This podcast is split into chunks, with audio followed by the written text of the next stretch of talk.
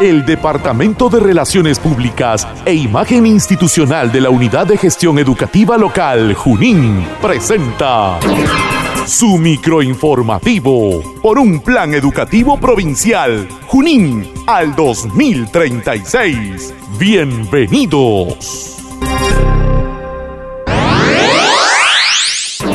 UGEL Junín inicia acciones estratégicas para el retorno gradual a las clases presenciales. Estas acciones se implementarán a través de reuniones de coordinación y acciones de asesoramiento a los directores, docentes, padres de familia y autoridades. El propósito es que las instituciones educativas dejen expedito las condiciones para el inicio de las labores académicas presenciales y semipresenciales previstas para el próximo 16 de agosto del año en curso.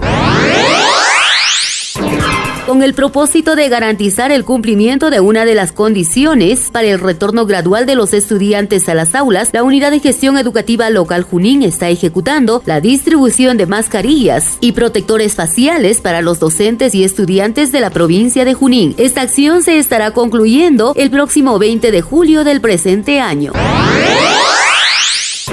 A través del programa de mantenimiento 2021, entre otras acciones, se deberán concluir con la adquisición de los kits de higiene, así como la implementación de estaciones de lavado de manos. Al respecto, el director de la Unidad de Gestión Educativa Local Junín, Magíster Saúl Miquías Victorio Hurtado, recuerda a los directores de las instituciones educativas que la remisión de las fichas de término de las acciones de mantenimiento tiene como plazo máximo hasta el 27 de julio del presente año.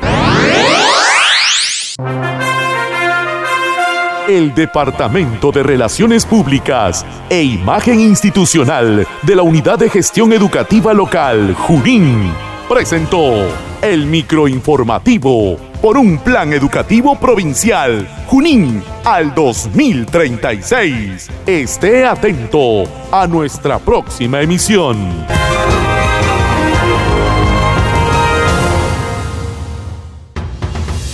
La educación nos habilita para conocernos y valorarnos entre nosotros mismos, autorregular nuestras emociones y comportamientos, establecer relaciones humanas, identificar propósitos y sentido en lo que hacemos y lidiar con retos diversos, tanto para alcanzar nuestro desarrollo personal como para la convivencia. Asimismo, toma en cuenta que la cognición, el estado físico, la emoción y el desarrollo espiritual son aspectos indesligables para desarrollar todo nuestro potencial individual y colectivo, juntos por un plan educativo provincial Junín al 2036.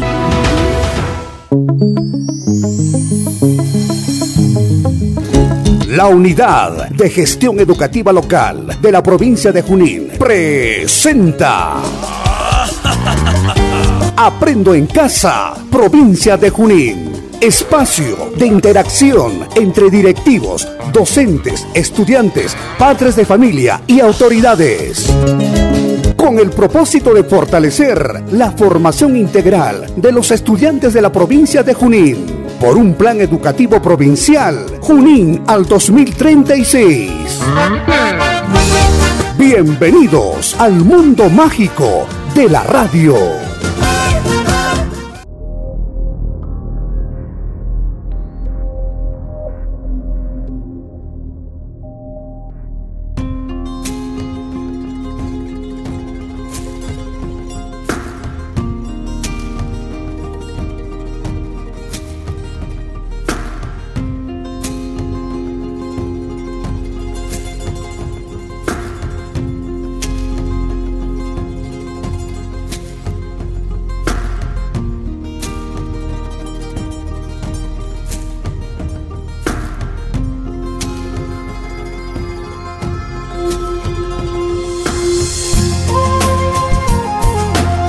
Saludos amables radio oyentes. Reciban un cordial saludo de las maestras y del mío en calidad de subdirector de la institución educativa número 30571, 6 de agosto, nivel inicial. De igual forma, saludar a todos los estudiantes y padres de familia de nuestra institución educativa y de todas las demás instituciones educativas de Junín. En la actualidad, seguimos con la educación a distancia y tanto docentes, estudiantes y padres de familia vienen poniendo todo el esfuerzo para lograr aprendizajes en nuestros estudiantes. Hoy estamos presentes en cumplimiento al programa Aprende en Casa Provincia Junín, organizado por la UGEL Junín.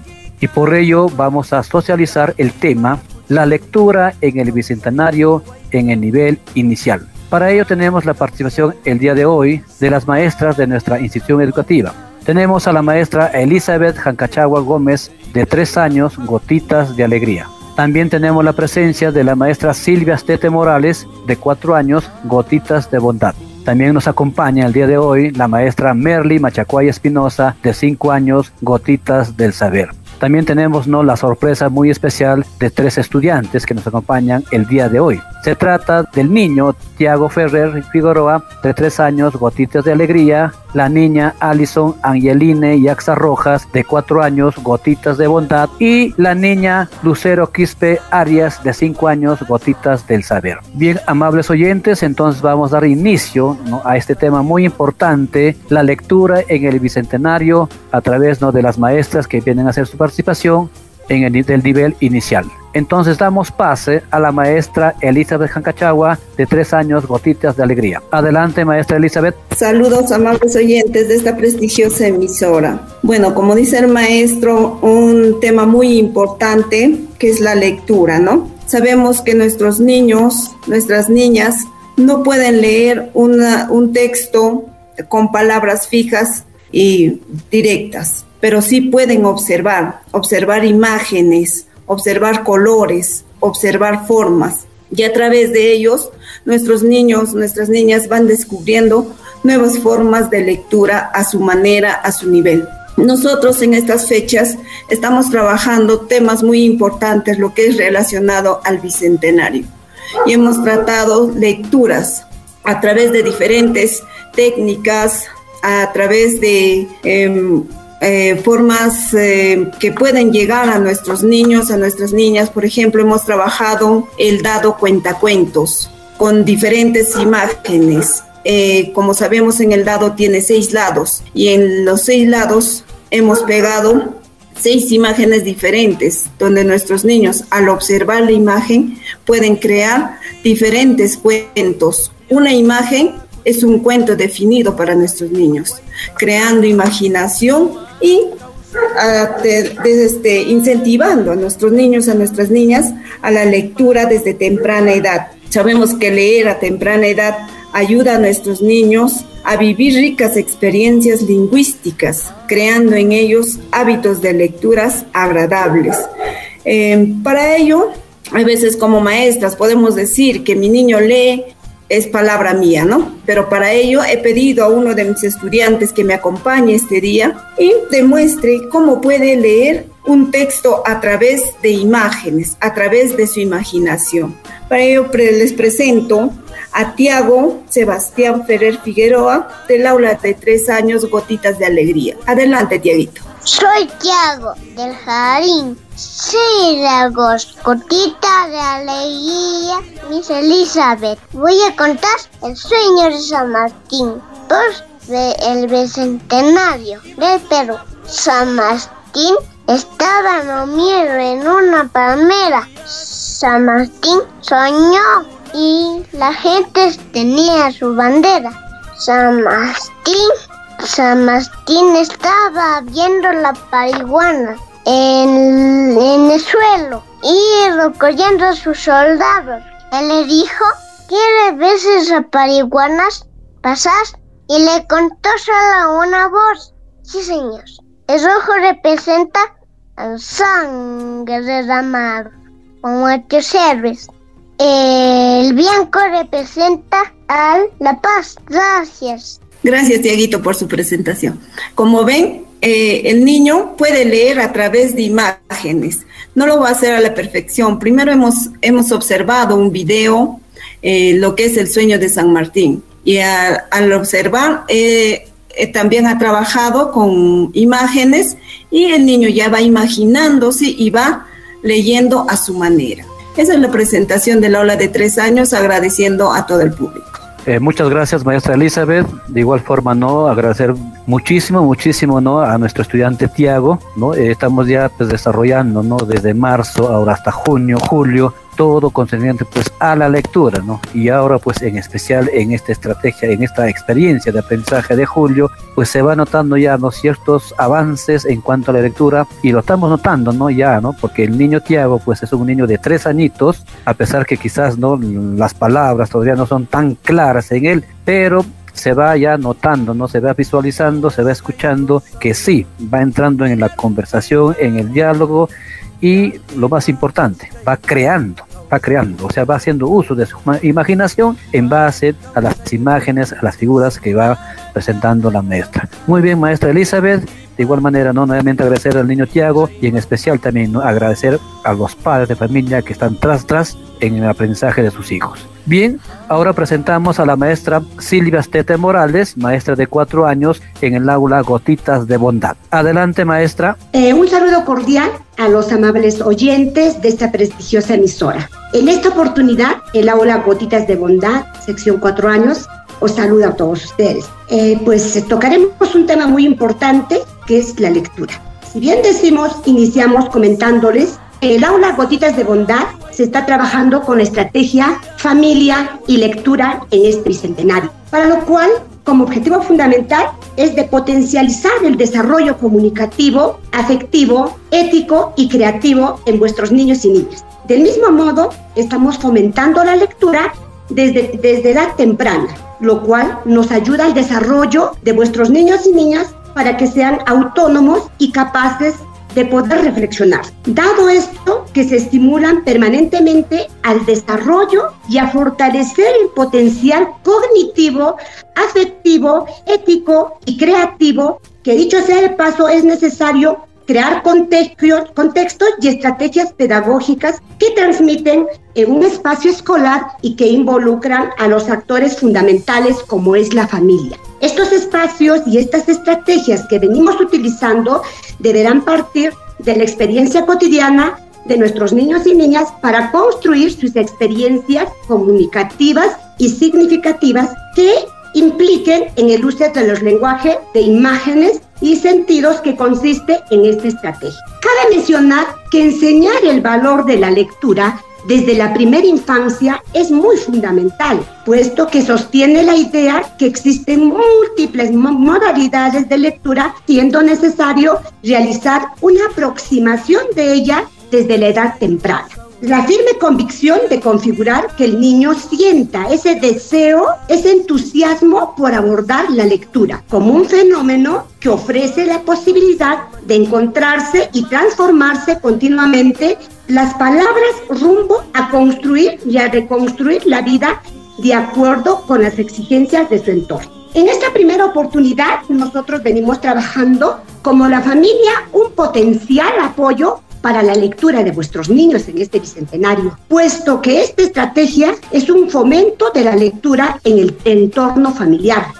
Podemos asegurar que contar cuentos a los niños es la mejor manera de iniciar la emoción de la lectura y la mejor manera de poderse comunicar y transmitirle las posibilidades de las historias de los libros a las que encierran además pues que disfruten de las historias los cuentos contados a fin de aprovechar su curiosidad. Para ofrecer este ámbito, más importante es la lectura por placer, al cual estimule la imaginación y fortalezca la relación que se mantiene entre la familia y el. Por ello es muy importante crear un clima agradable en torno a los momentos de la lectura compartida en casa. Si bien sabemos que la lectura es un acto pues muy importante que nos producirá un efecto perdurable para mantener toda la vida, pues bien, en ello se añade que es el desarrollo de capacidades lingüísticas, la que estimulen la ampliación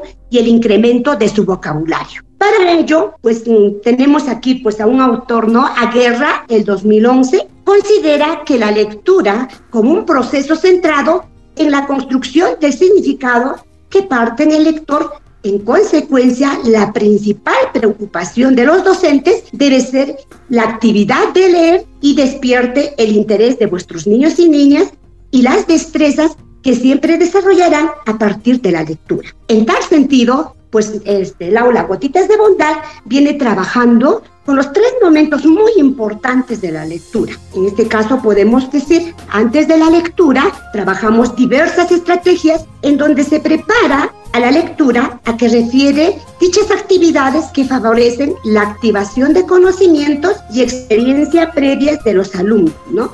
Para, en cierto modo, formular hipótesis sobre el contenido que se va a leer durante la lectura es leer activamente, que refiere a las actividades que favorecen la capacidad de enfocarse en los aspectos significativos del texto. Y después de la lectura, que consiste en profundizar la comprensión de las actividades que apuntan a profundizar a los niños y niñas si han comprendido y a desarrollar la capacidad crítica y creativa. Es así que como podemos darnos cuenta que estamos trabajando diversas estrategias en sus diversos momentos. Estrategias en el momento antes de la lectura, que podemos mencionar, por ejemplo, el cuentacuentos.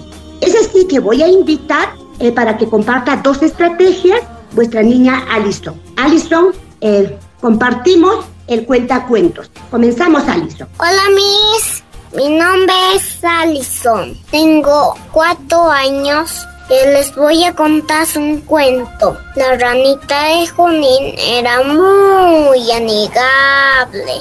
Cuando en son rabiante en el lago sin cocha se le secó un zorro y le preguntó ¿Dónde viven yacuchuyos?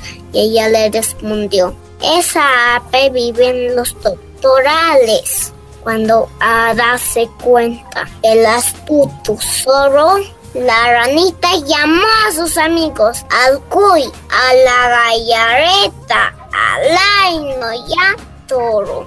Y todos dijeron, al que darle una lesión a ese zorro, todos se escondieron en veredos, en yacuchullos. Cuando el zorro ya estaba viniendo a comer su pesa, todos salieron y gritaron, ¡Yacuchullos! ¡Yacuchullos! Todos, todos se acercaron al zorro para le dieron picotazos, morridas y el toro con sus cuernos lo tumbó y lo aplastó con su pesado cuerpo hasta que la topillera, pero no olvidemos que trabajo en equipo resulta mejor.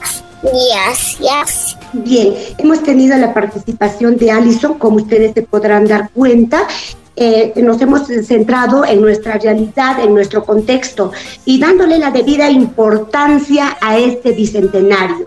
Del mismo modo voy a pedir a Alison que coja un cuento de su preferencia y que dé lectura. Con los ojos abiertos yo veo. Cuando llega el día me despierto y veo en sol las nubes, los cerros, las las chaclas, el río, a mi papá y a mi mamá sembando y mi casa. Veo las estrellas y veo la luna, los cerros y el fogón de mi casa. Sus ojos de mi madre y su rostro de mi padre. Cuando llega la noche me duermo y lindos sueños tengo. Colorín colorado, este cuento se ha terminado. Gracias. Bien, como podemos darnos cuenta, estamos trabajando nosotros la estrategia, este, fortalecer la lectura en familia. Entonces, bueno, pues estaremos siguiendo, mm, trabajando mucho más estrategias en este bicentenario. Muchísimas gracias. Gracias, maestra Silvia. De igual manera también ¿no? agradecer la participación de la estudiante Alison Yaxa Rojas de cuatro años Gotita de Bondad.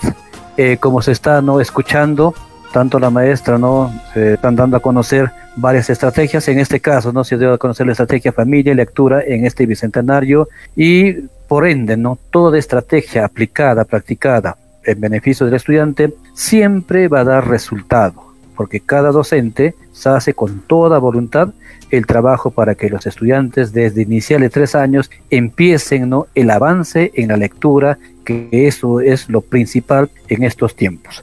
Muy bien, ahora para poder ya terminar con esta socialización, la lectura en el Bicentenario, también tenemos la participación de la maestra Merlin Machacuay Gómez, de cinco años, Gotitas del Saber. Adelante, maestra Merlin. Saludos, amables oyentes. Celebrar el Bicentenario nos invita a preguntarnos qué país queremos ser, pero sobre todo, qué debemos hacer individualmente y con nuestras familias para lograr adultos, jóvenes, niñas y niños. A partir de acciones debemos pensar en construir un mejor país. Ante ello, nos hemos planteado el siguiente reto a nivel del aula para mejorar la lectura en el marco de este bicentenario. ¿Cómo explicar a nuestras niñas y niños la situación que vivimos hoy? ¿Cómo ayudarlos a comprender por qué motivos estamos celebrando este año nuestro bicentenario? Para ello, desde la planificación de nuestra experiencia de aprendizaje, un viaje por el Perú desde la mirada de las niñas y niños. Se tiene como propósito conocer sus raíces, costumbres e historias. Para ello, a nivel de la lectura, se ha trabajado las siguientes estrategias con la finalidad de que las niñas y niños comprenden, analicen y empiecen a formular sus ideas del texto leído. El cuentacuentos de Ketlin y Marco dos ciudadanos huancaínos han creado los días de Matías, una historia para los más pequeños entiendan las medidas ante el COVID-19 y vivan esta experiencia de la mejor posible. El audiolibro a través de la escucha de los podcasts para conocer la mejor independencia y reflexionar sobre nuestra vida republicana. ¿Quiénes somos? Y qué país queremos que permita que nuestras niñas y niños saber que solo quieren quienes lucharon en favor de la libertad del dominio europeo, sino entender cómo los peruanos empezamos a construir un gobierno con y para nuestra propia gente. Lectura de imágenes, la historia de la bandera, las costumbres de nuestro Junín, teniendo en cuenta nuestras danzas, nuestra comida típica, que reconozcan las niñas y niños sus raíces, sus costumbres y la importancia de valorarlas. A través de siluetas se contó cómo se realizó la proclamación de la independencia del Perú, como conocer cómo fue la independencia. También nos brindó la posibilidad de recordar los ideales por los cuales nuestros antepasados ofrendaron sus vidas y propiedades. Ellos lucharon por una sociedad más justa y solidaria, donde existieran, no existieran desigualdades por razones de nacimiento o de discriminación racial. La independencia fue así. Uno de esos momentos de la historia donde fue posible realizar grandes transformaciones en beneficio de las mayorías. A continuación, tenemos la presentación de la niña Lucero Quispe Arias del aula 5 años A, quien nos relatará la frase que mencionó don José de San Martín al proclamar nuestra independencia del Perú. Lucero, te invito a mencionar nuestra frase. Soy Lucero Quispe Arias. Tengo 5 años maestra, Merli, Machacuay, Espinosa. Voy a hablar desde este momento. El Perú es libre e independiente por la voluntad general de este pueblo y por la justicia de su causa que Dios defiende. Vive la patria, vive la libertad, vive la independencia. Gracias. Muchísimas gracias Lucero, muchísimas gracias a todos.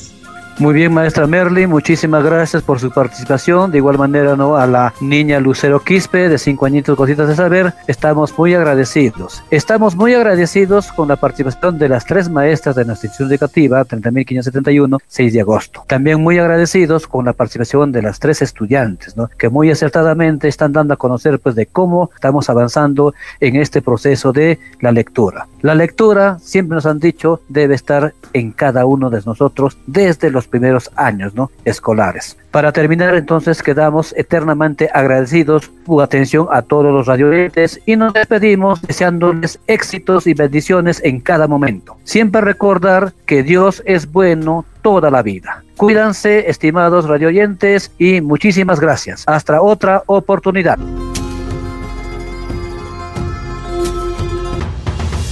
La educación nos habilita para conocernos y valorarnos entre nosotros mismos, autorregular nuestras emociones y comportamientos, establecer relaciones humanas, identificar propósitos y sentido en lo que hacemos y lidiar con retos diversos, tanto para alcanzar nuestro desarrollo personal como para la convivencia. Asimismo, toma en cuenta que la cognición, el estado físico, la emoción y el desarrollo espiritual son aspectos indesligables para desarrollar todo nuestro potencial individual y colectivo, juntos por un plan educativo provincial Junín al 2036.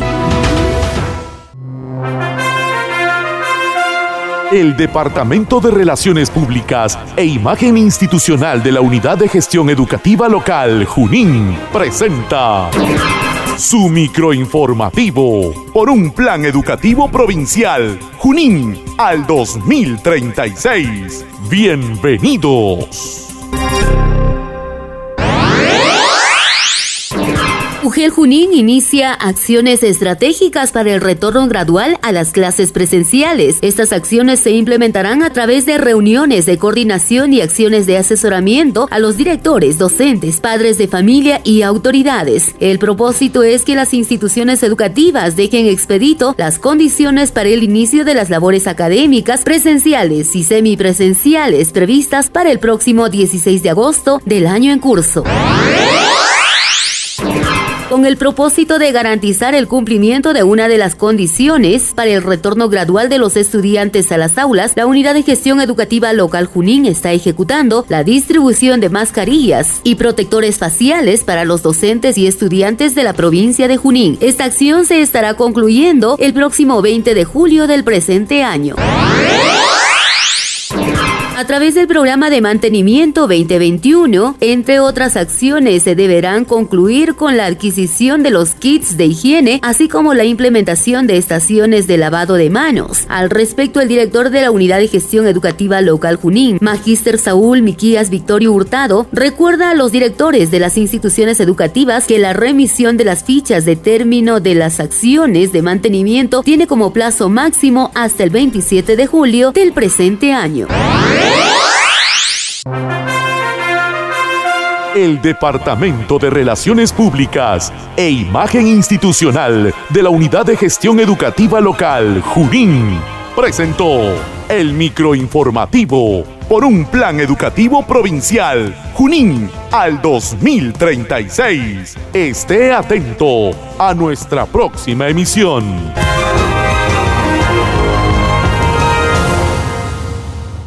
UGEL Junín está presentando Aprendo en Casa, provincia de Junín.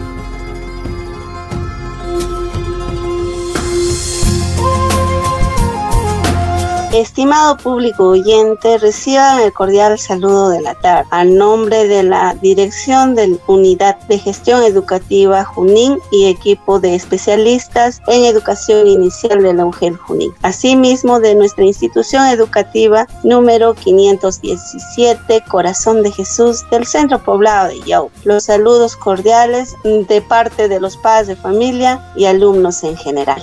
Este programa está dirigido a los lectores, docentes, profesores, auxiliares de educación, coordinadoras de PRONOI, padres de familia del ámbito de la UGEL Junín y del distrito con el tema la importancia de los espacios de estudios en casa. La institución educativa se encuentra ubicada en el centro poblado de Yaupi del distrito de Ulcumayo, perteneciente a la provincia departamento de Junín. Tuvo sus inicios como PRONUI funcionando en el año 1984 hasta el 26 de junio de 1989, la cual se creó Jardín de Niños número 517, dirigido por la directora la profesora Mónica Isabel Martí Corona Olivero, quien fue nombrada por las entidades superiores. La institución ha logrado diversas condecoraciones y premios en mérito de haber ocupado los primeros lugares tanto en desfiles y otras actividades escolares realizadas en el centro poblado, así como también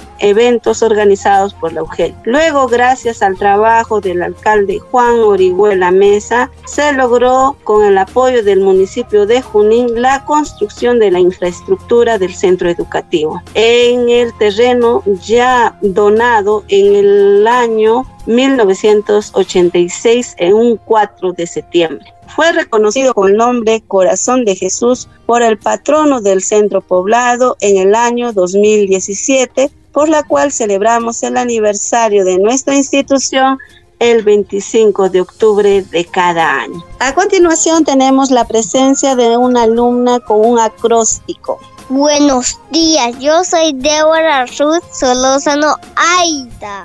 Vengo a presentar el Perú. B. Pintamos la nación en la libertad. E. En la lucha con fusil y espadas. S. Sazón es nuestra única verdad. U. Unidos lo imposible no es nada. Gracias. A continuación tenemos la participación de la alumna. Buenos días, yo me llamo Ashilelina Delgado. ¿Nos ayudas a prevenir los coronavirus? Lavarnos las manos y usar mascarilla. Tener distanciamiento de un metro y medio. Prevenir es mejor que curar.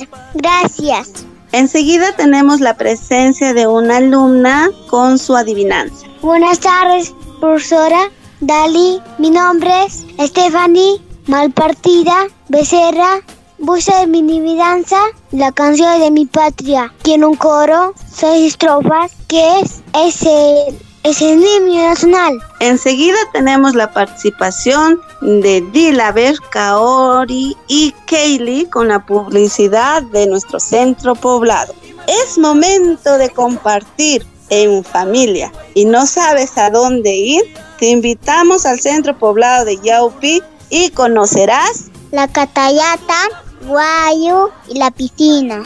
Muy bien, y comerás la rica chamanca, chancho, gallina. Y tendremos los siguientes productos. Café, plátanos, granadilla, piña y mucho más. Así es que no esperes mucho y vennos a visitar a Yaupi.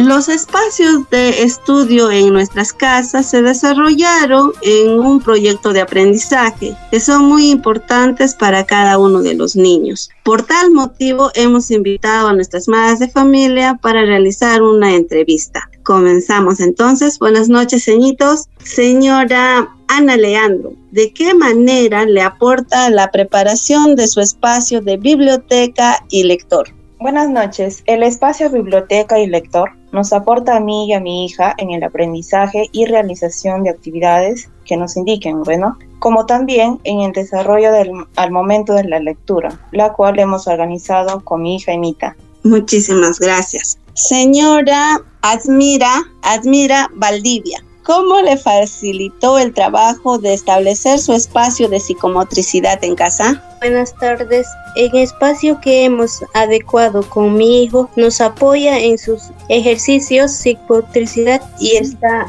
en un lugar seguro. Muchas gracias.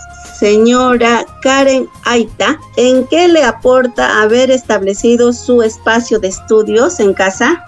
Muy buenas noches con todos los profesores. Este, particularmente nos ha ayudado bastante a familiarizarnos este, con, con un mejor método de enseñanza para mí y para mi niña, ya que no es un ambiente adecuado como para que ella pueda estudiar y también como un ambiente bien ambientado como para que ella pueda no olvidarse también eh, de, del aula, ¿no? Gracias. Muy bien. Señora Zaira Delgado, ¿cómo le aporta haber establecido su espacio de aseo en casa? Buenas noches. A mí y a mi hija nos ha establecido el, el espacio del aseo, eh, muchas cosas y lo primordial es a mi niña le ayudó para que ella misma pueda hacerse el aseo personal. Gracias.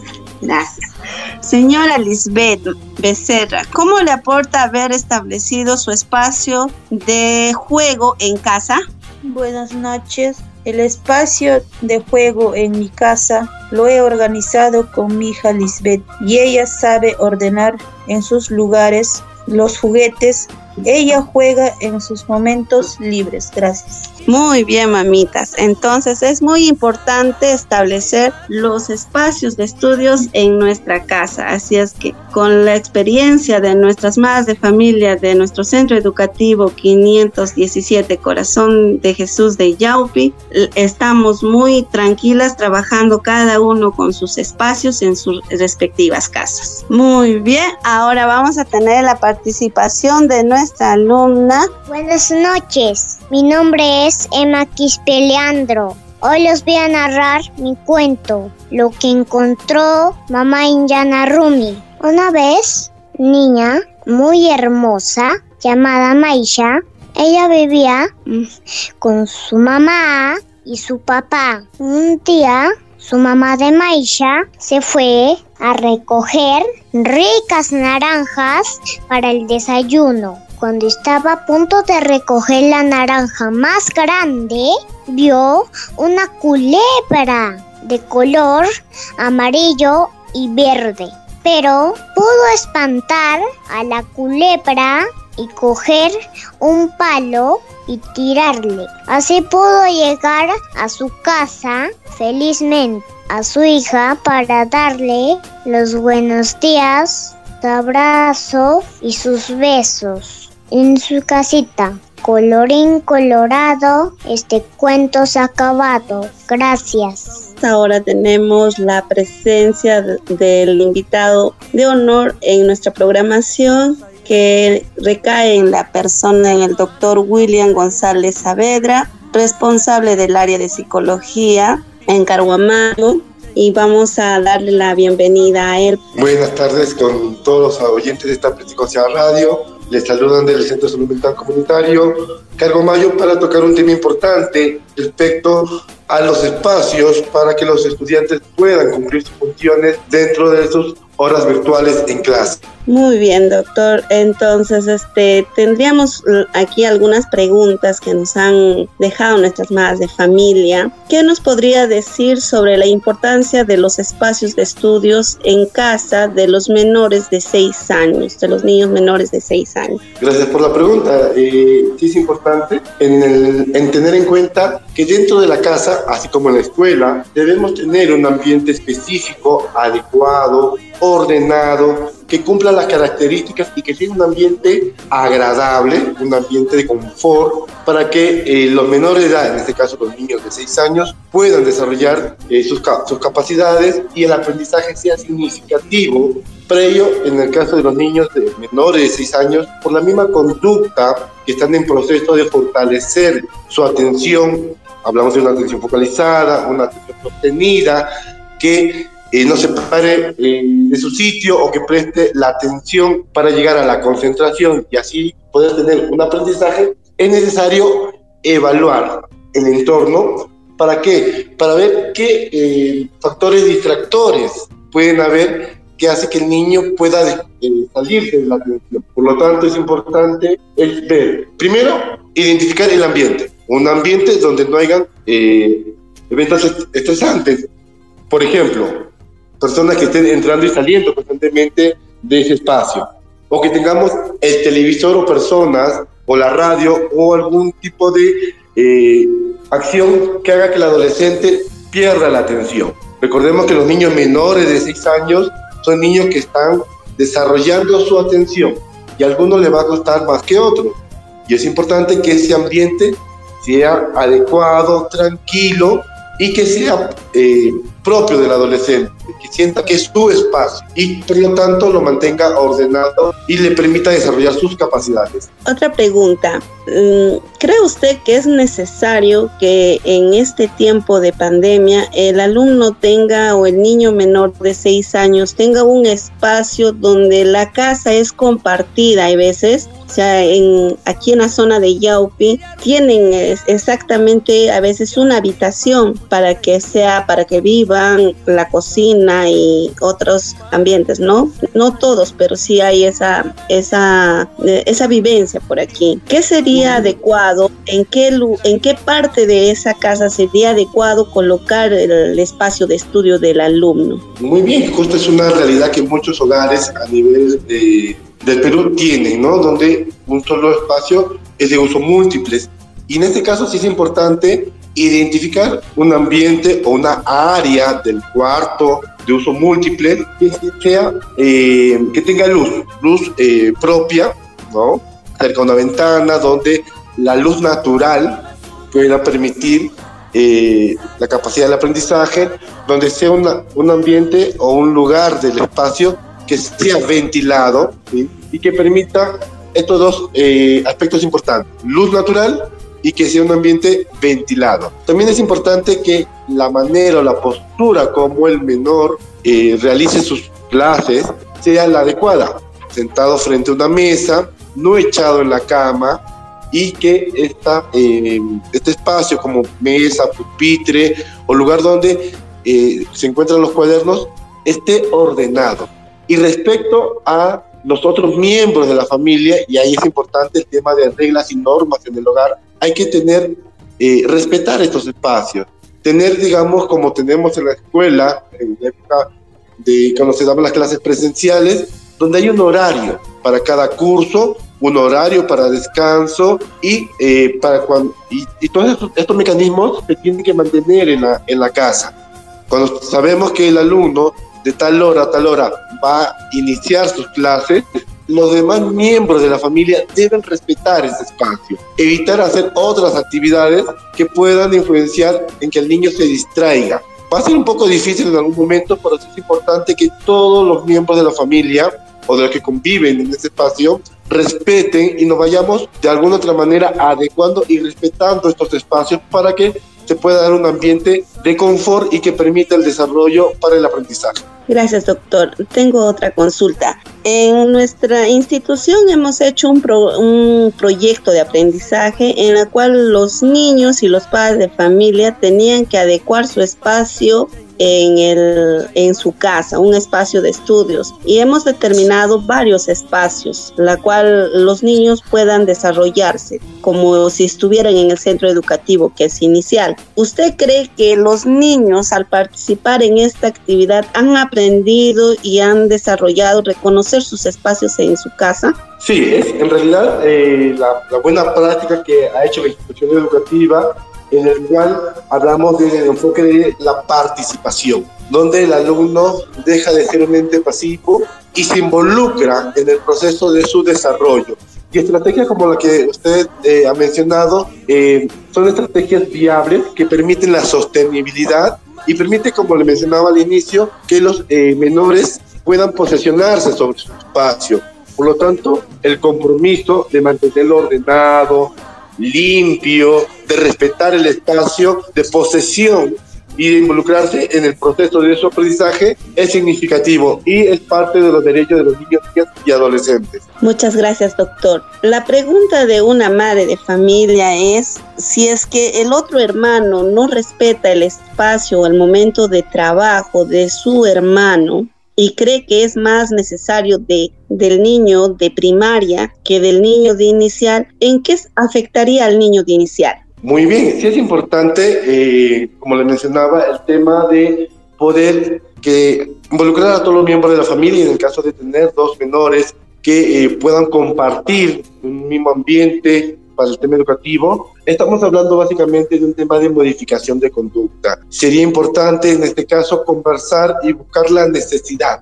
¿Cuál es la necesidad que tiene eh, uno de los hermanos para ver si su necesidad se está siendo atendida? Y toda modificación de conducta, en el caso de los niños, se tiene que ver por qué la está realizando, qué es lo, cuál es el mensaje que nos quiere dar el menor al no respetar el espacio de su hermano. Por lo tanto, y ahí es necesario buscar el apoyo de un especialista para hacer una evaluación integral y fortalecer lo que llamamos las pautas de crianza bajo un enfoque de, una crianza positiva para establecer reglas y normas y que la convivencia familiar sea saludable. Gracias, doctor.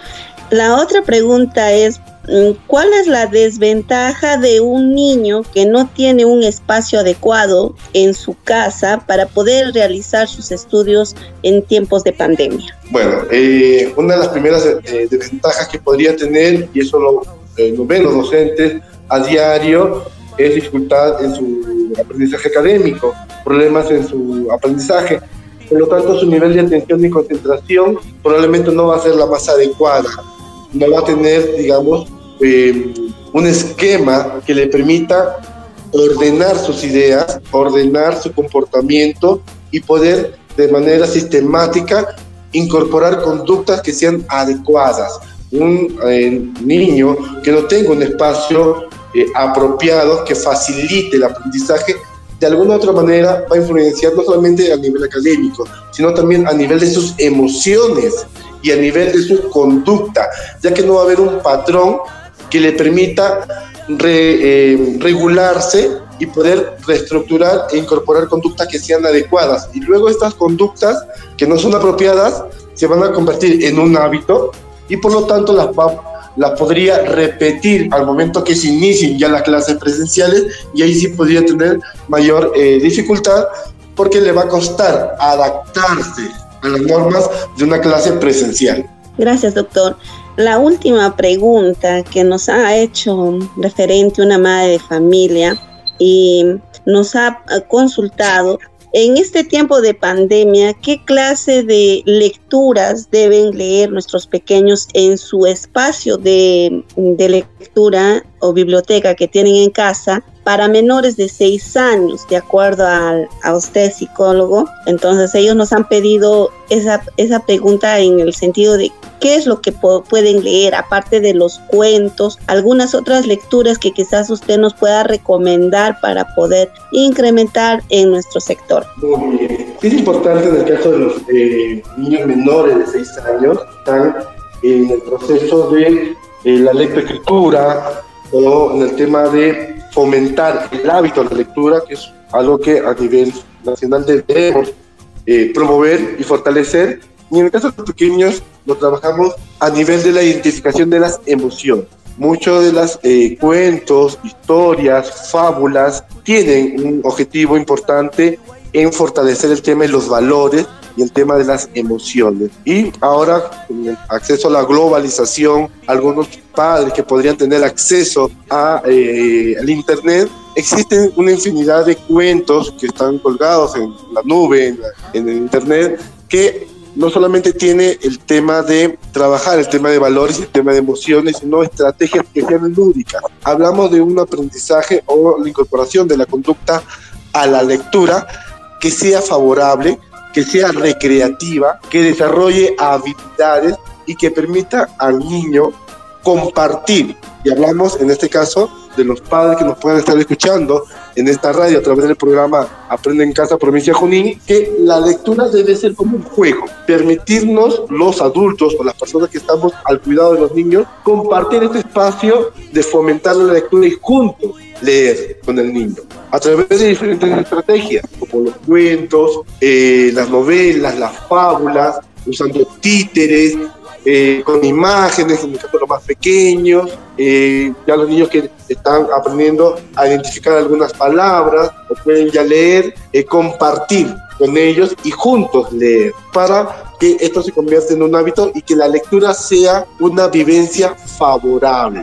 Gracias, doctor. Este, aquí una mamá nos acaba de hacer llegar una pregunta y nos dice acerca de su espacio de psicomotricidad. Los padres aquí como estamos en un lugar donde tienen un ambiente más, sea por ejemplo una chacra, todos los niños han ambientado un espacio adecuado para que puedan hacer su psicomotricidad y ellos están en, la naturaleza, en una parte adecuada, ¿no? Que han, que han adecuado. ¿Usted cree que esto le apoya bastante en estos tiempos para que ellos puedan hacer los tipos de ejercicio y qué tipos de ejercicio más podrían hacerlo? Qué bueno, y qué importante que, qué bueno y qué importante que se esté trabajando no solamente a nivel de adquirir conocimientos, por la parte cognitiva, sino también el enfoque de una educación integral donde el tema de la actividad física, en el caso de los pequeños y en todas las etapas de vida dentro de eh, la currícula escolar,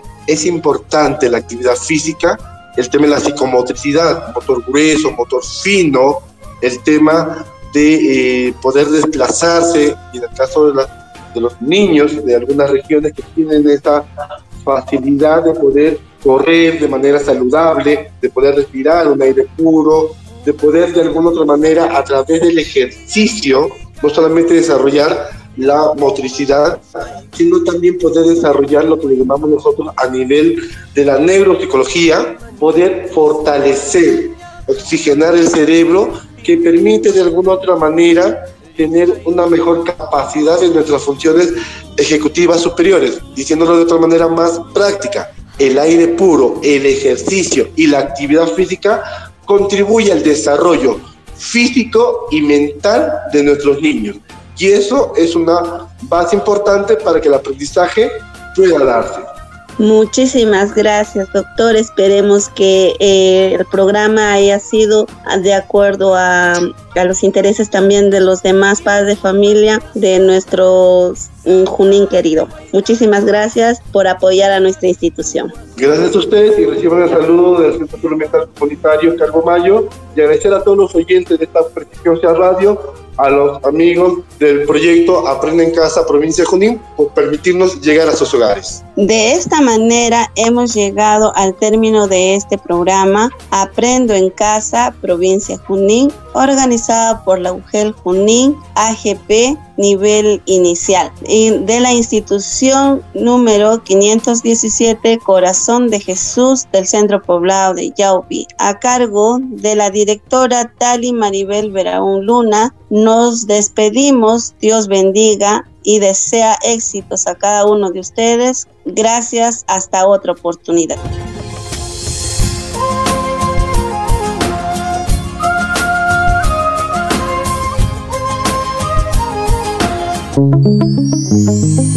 Es así como llegamos al final de Aprendo en Casa, provincia de Junín.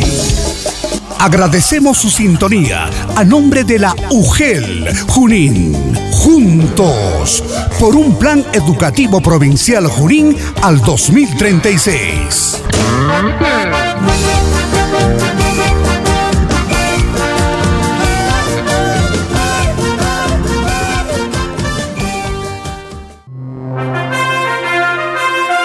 El Departamento de Relaciones Públicas e Imagen Institucional de la Unidad de Gestión Educativa Local, Junín, presenta su microinformativo por un plan educativo provincial, Junín, al 2036. Bienvenidos.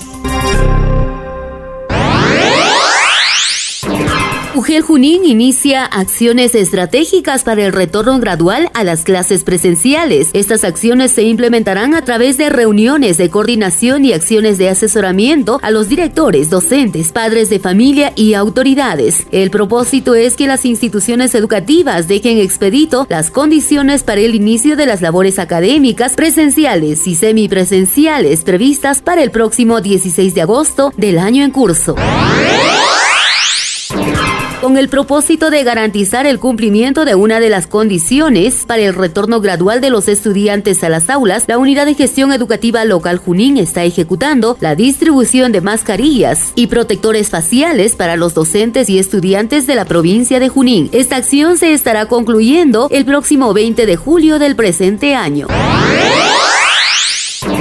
A través del programa de mantenimiento 2021, entre otras acciones, se deberán concluir con la adquisición de los kits de higiene, así como la implementación de estaciones de lavado de manos. Al respecto, el director de la Unidad de Gestión Educativa Local Junín, Magíster Saúl Miquías Victorio Hurtado, recuerda a los directores de las instituciones educativas que la remisión de las fichas de término de las acciones de mantenimiento tiene como plazo máximo hasta el 27 de julio del presente año. El Departamento de Relaciones Públicas e Imagen Institucional de la Unidad de Gestión Educativa Local, Junín, presentó el microinformativo por un plan educativo provincial, Junín, al 2036. Esté atento a nuestra próxima emisión.